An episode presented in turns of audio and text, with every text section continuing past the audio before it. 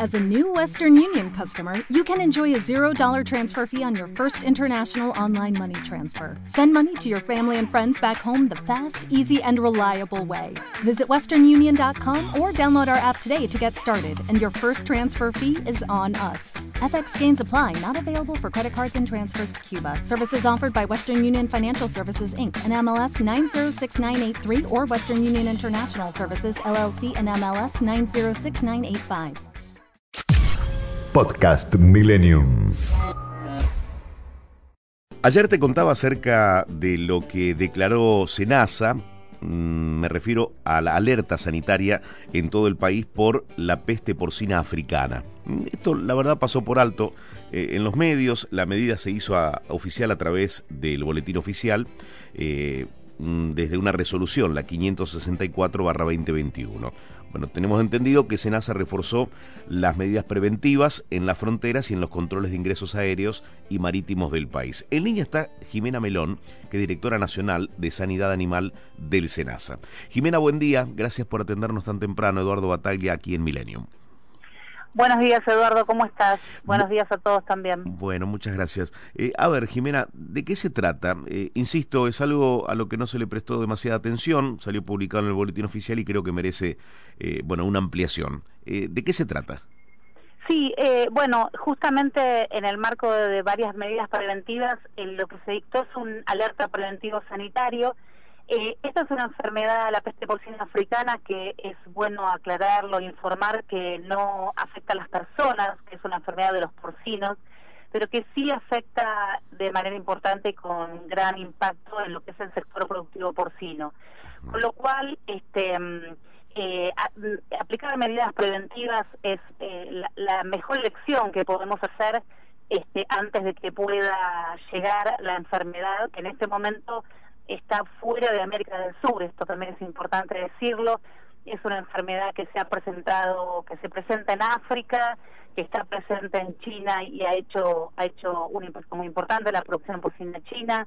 Europa también está presente y eh, en este año, en el año 2021, a mediados del 2021, avanzó hacia América en República Dominicana de Haití.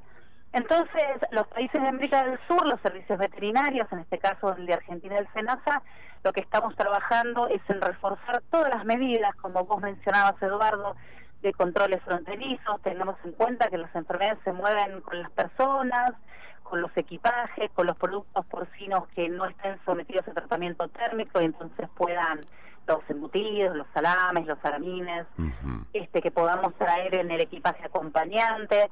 Entonces, bueno, lo que tenemos que hacer, la verdad, como, servicios veterinarios y para preservar al sector porcino argentino es prevenir y, y fortalecer eh, fortalecer los controles que, que siempre se realizan, pero que ante una situación como esta deben ser este, fuertemente reforzados. Es decir, eh, no hay peligro para los humanos, pero eh, el humano es el que puede introducir productos eh, de origen porcino que contengan eh, la, la peste. Exactamente, la Ajá. enfermedad se transmite de manera directa entre los entre los animales, entre los cerdos que son los únicos animales que, que se enferman, pero también los cerdos domésticos y los cerdos salvajes, también los cerdos silvestres, el cerdo jabalí, y lo transmiten entre ellos. Pero una de las formas de transmisión es que los animales, a través de los basurales, a través de, del consumo doméstico de las obras, este, consuman eh, los propios productos de los cerdos crudos, eh, digamos, ya te decía, algún producto eh, embutido y, y demás.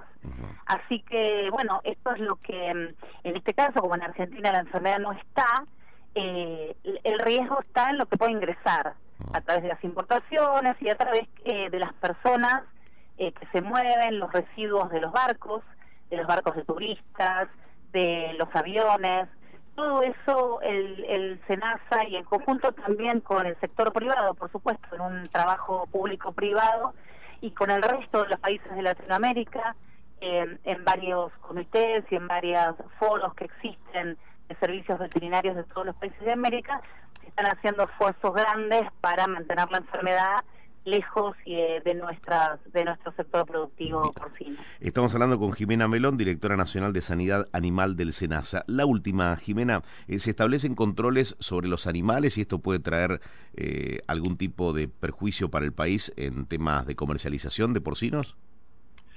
Eh, en nuestro caso no, lo que nosotros hacemos es una vigilancia epidemiológica tomando muestras. Es importante decir que esta enfermedad no tiene vacuna, hasta ahora no, no se ha podido, si bien está en etapa de investigación, no se puede conseguir tener una vacuna preventiva.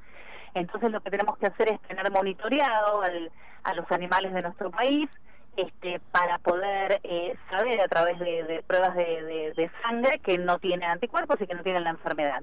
Eso lo hacemos, lo monitoreamos, no tiene ningún efecto este, negativo ni sobre la producción ni sobre nuestras exportaciones, pero este, lo que sí, un, un pequeño mensaje es que todo lo que se pueda trabajar preventivamente y, y estar bien informados con respecto a la enfermedad y demás, justamente nos permite fortalecer el sector productivo, sostener las exportaciones hacia otros mercados y demás. Muy bien. Jimena, gracias por haber hablado con nosotros. No, por favor, gracias a ustedes. Buen día. Jimena Melón, directora nacional de Sanidad Animal del SENASA. Podcast Millennium.